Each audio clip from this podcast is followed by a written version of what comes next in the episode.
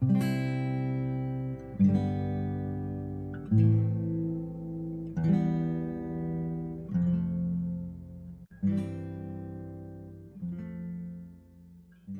位听友，大家好，我是 Kim，欢迎关注金牌公考每日热点分享。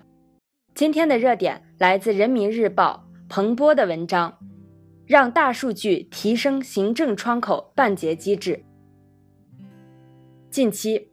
不少地方都在提升行政审批效率，不约而同喊出了一个窗口办结的口号。不过，同为一个窗口办结，但其中的技术含量却不尽相同。有的是一个窗口一台电脑，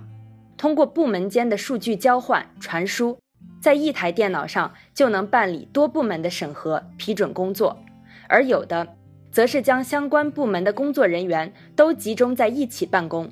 群众在一个窗口提交申请，再由工作人员在后台帮忙跑腿办理。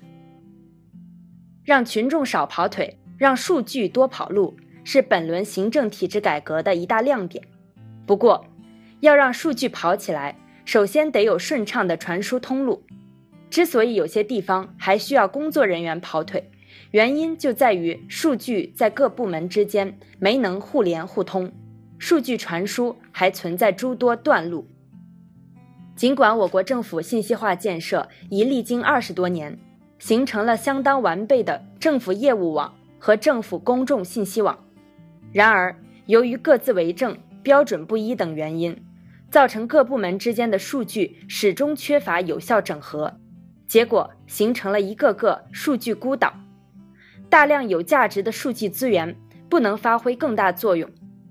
地方上投入巨额资金建设的信息系统，也因为缺乏数据资源，导致原本设计的诸多功能全无用武之地，形成另一种浪费。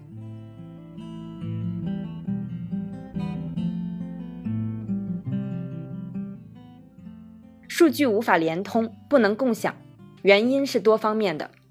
有些政府部门错误地将数据资源等同于一般资源，认为占有就是财富，热衷于搜集，但不愿共享。有些行业部门只盯着自己的数据服务系统，结果因为数据标准、系统接口等技术原因，无法与外单位、外部门连通。还有些地方对大数据缺乏顶层设计。导致各条线、各部门固有的本位主义作祟，壁垒林立，数据无法流通。当然，也有的情况是出于工作机密、商业机密的考虑，那就另当别论。其实，大数据的意义并不仅仅是让群众少跑腿，它还有更重要的作用。通过对大数据的挖掘分析，能够为政府管理的精细化、科学化提供帮助。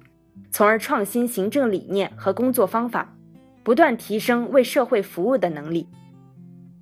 对于政府部门而言，还需进一步强化大数据意识，牢固树立信息化的决策思维。这不仅要在提高数据数量、质量上下功夫，更需要在数据联通方面勇敢走出去，切不可做一叶障目、不见泰山的短视者。请您关注我们的公众号“金牌公考”，我们将把最优质的服务、最耐心的讲解献给大家。公考路上你不孤单，金牌公考带你上岸。